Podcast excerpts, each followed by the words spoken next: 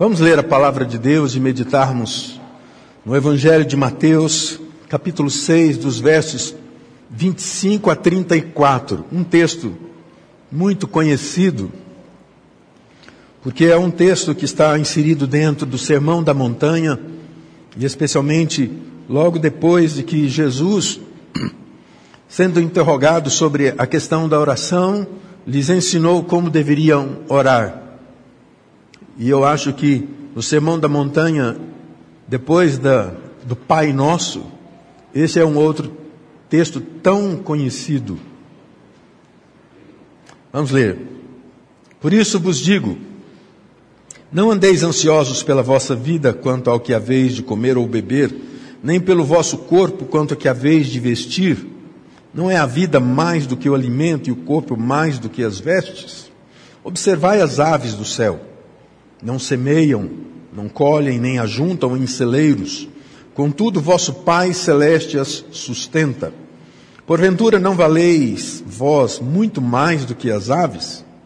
Qual de vós, por ansioso que esteja, pode acrescentar um côvado ao curso da sua vida? E por que andais ansiosos quanto ao vestuário? Considerai como crescem os lírios do campo. Eles não trabalham, nem fiam. Eu, contudo, vos afirmo que nem Salomão, em toda a sua glória, se vestiu como qualquer deles. Ora, se Deus veste assim a erva do campo, que hoje existe e amanhã é lançada no forno, quanto mais a vós outros homens de pequena fé? Portanto, não vos inquieteis dizendo que comeremos, que beberemos ou com que nos vestiremos. Porque os gentios é que procuram todas estas coisas, pois vosso Pai celeste sabe que necessitais de todas elas. Buscai, pois, em primeiro lugar o seu reino e a sua justiça, e todas estas coisas vos serão acrescentadas. Portanto, não vos inquieteis com o dia de amanhã, pois o amanhã trará os seus cuidados. Basta ao dia o seu próprio mal. Esta é a palavra de Deus. Esse texto fala sobre a questão da ansiedade, e eu não vou falar sobre ansiedade. Porque foi nesse tempo que eu observei um, um, outro ponto muito importante nesse texto durante esse tempo de lutas. E se tem uma coisa que a gente, na nossa vida, aprende desde cedo, é perguntar: por quê? Para quê? Para onde? Eu posso? Eu devo? E depois? A vida é uma eterna incógnita.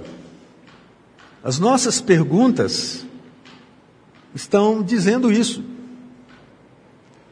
Quando as lutas mais ferrenhas nos vêm, novamente as perguntas aparecem. Mas nossas perguntas revelam o nível da nossa maturidade. Não é assim que acontece com os nossos filhos? As crianças toda hora perguntando por quê? Por quê? Por que, que a água cai do céu? Por que que venta? Por que que eu não posso? E enquanto você estiver fazendo perguntas a você mesmo e aos outros, eu te digo que você ainda não encontrou o sentido da vida. Enquanto você não buscar respostas de Deus, você estará buscando uma vida fútil, sem sentido eterno. E talvez por isso mesmo que o, o nosso breve e maior catecismo da confissão de fé começa o seu diálogo com perguntas e respostas. E com a mais fundamental das perguntas, na sua primeira pergunta: qual é o fim do homem? Qual é o fim principal do homem? Em outras palavras, nós poderíamos dizer: qual é a razão da existência humana? Ou qual a razão de se viver? E se você é um presbiteriano convicto, eu creio que você sabe qual é a resposta que está lá. Que o fim principal do homem é glorificar a Deus e gozá-lo para sempre, e ter prazer em Deus. Mas como ter prazer em Deus quando as perguntas vêm? É claro que diante dessa resposta, nossa vida encontra um sentido, encontra uma direção, encontra um significado.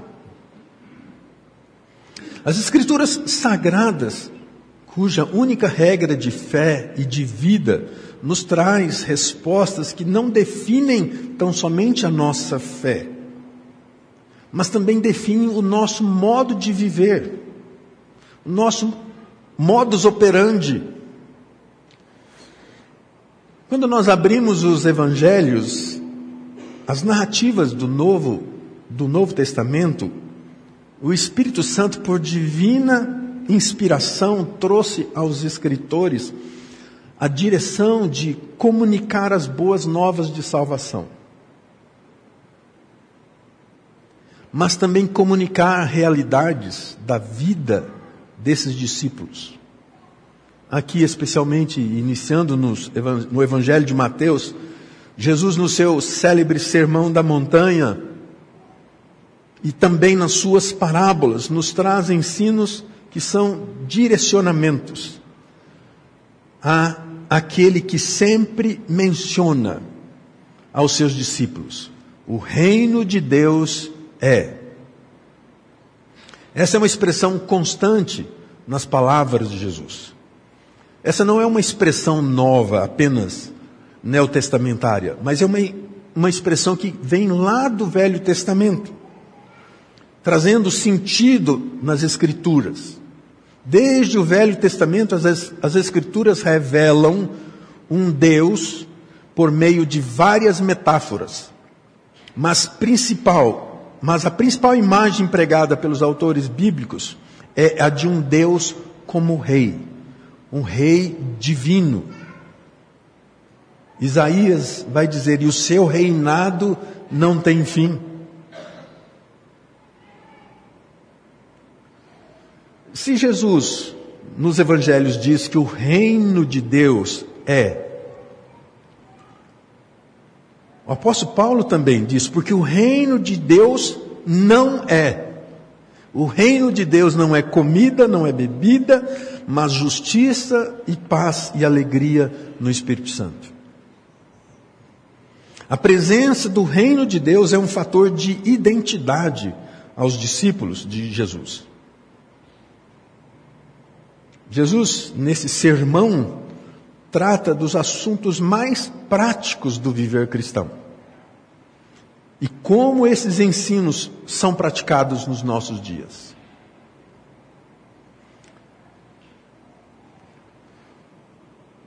Como eu disse para vocês, eu não quero falar sobre ansiedade. Mas eu, meditando nesse texto, especialmente nesse ano de tantas lutas, eu me deparei com esta palavra de Jesus no versículo 25, quando ele diz: Não é a vida mais do que o alimento e o corpo mais do que as vestes? A vida é mais do que tudo isso. Quais são os parâmetros que avaliam o valor da nossa vida aqui? Considerando a sistemática moderna, o modo de vida moderno, a presença do consumismo, do materialismo. Nós sempre estamos vendo a vida sobre as condições das nossas conquistas, daquilo que temos, daquilo que vestimos, daquilo que comemos. Os seus anseios para as suas conquistas de hoje, elas revelam quem você é? Os seus anseios revelam quem Deus é para você?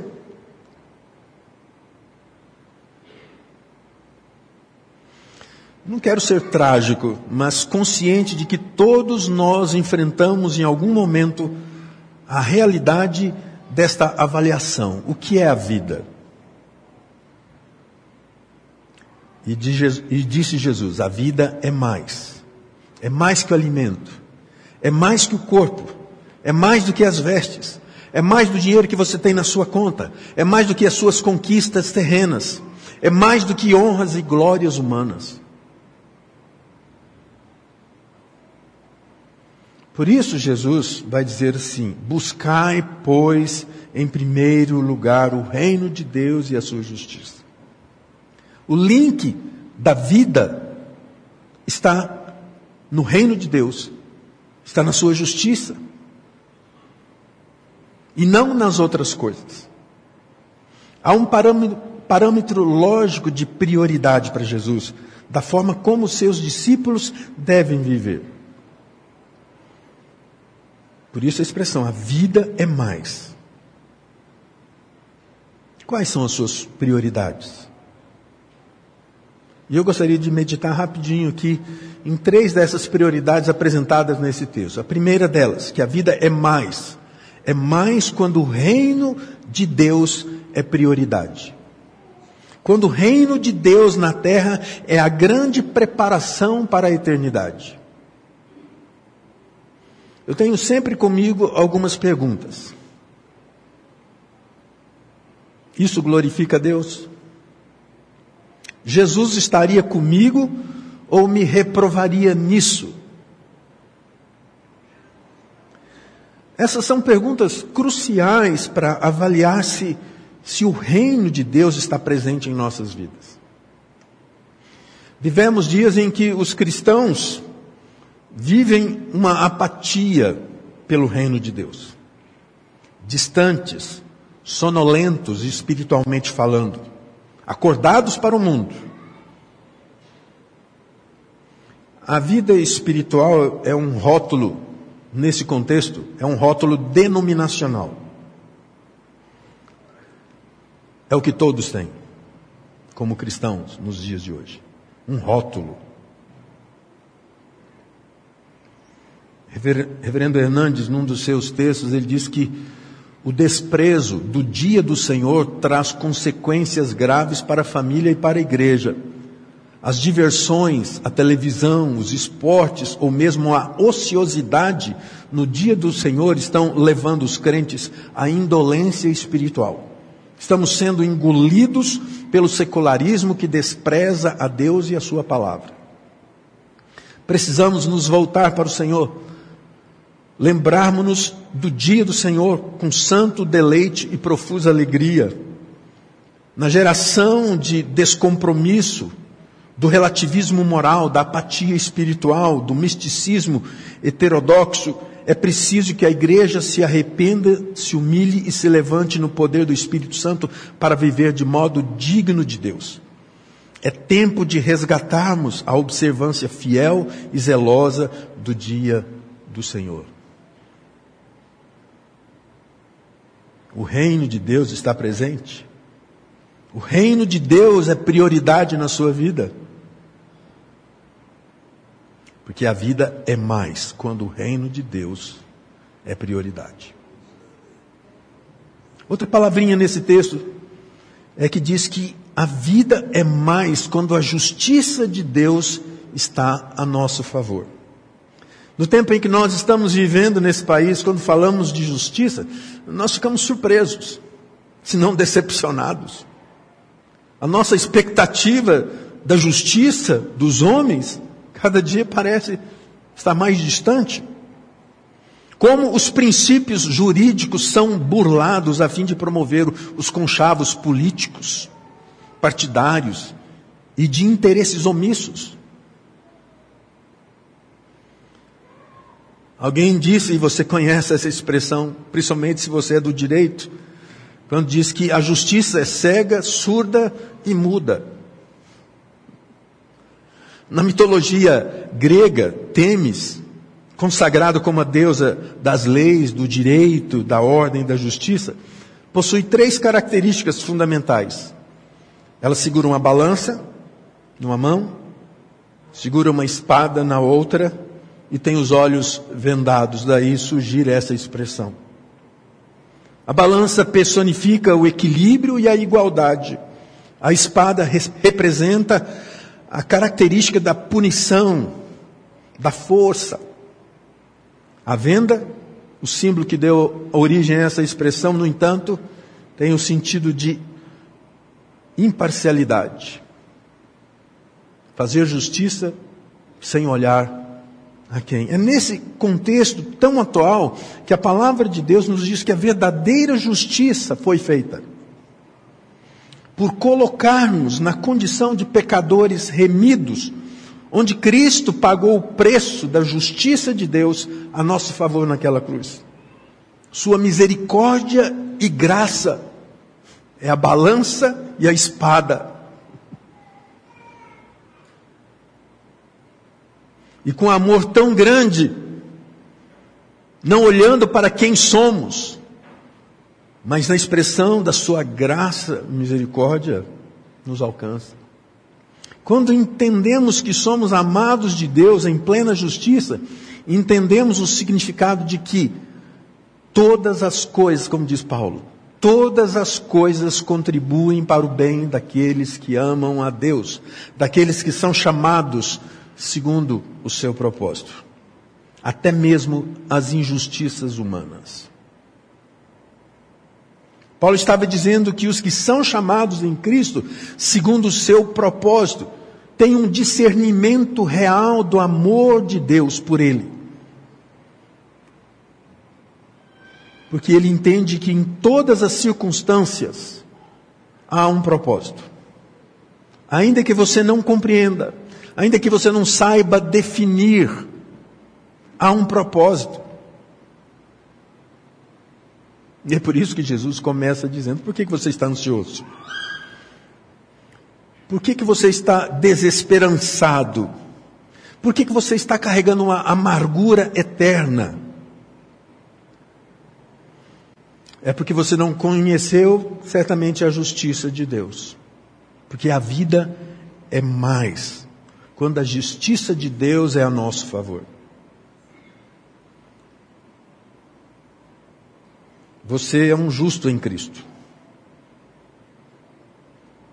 E a vida não é só injustiça. Porque a justiça de Deus lhe alcançou. Porque a vida é mais. A terceira coisa que eu encontro nesse final de versículo é que a vida é mais quando as coisas deste mundo são secundárias. Elas virão. O texto diz que todas as coisas nos serão acrescentadas. Acréscimos são secundários, não é prioridade. Em outro texto, o reverendo Hernandes, ele diz que uma coisa boa fora de foco pode nos levar à ruína. As dádivas de Deus não podem ocupar o lugar de Deus em nossa vida. Quando nós substituímos Deus pelas dádivas de Deus, quando nós substituímos o Criador pela criatura, quando nos deleitamos mais nas bênçãos de Deus do que no abençoador, nós estamos em franco declínio. É tempo de realinharmos nossa vida para buscarmos as primeiras coisas primeiro.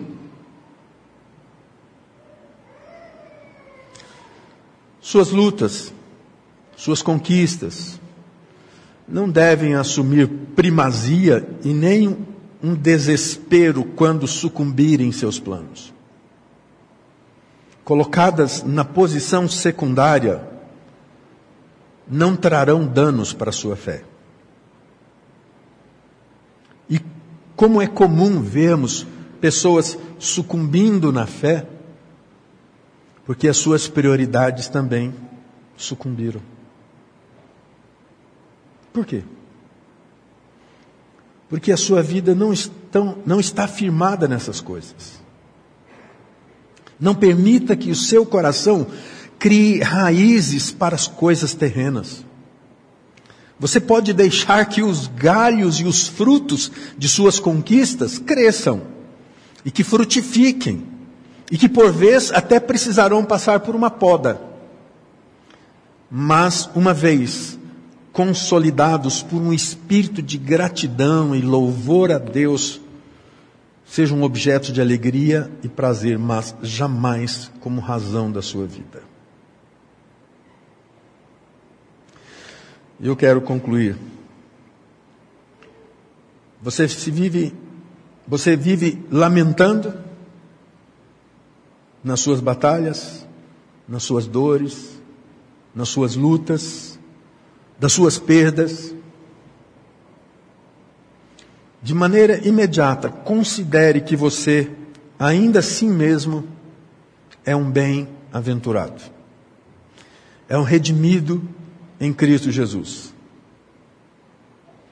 E de forma natural, certamente, tem gente sofrendo e padecendo mais do que você.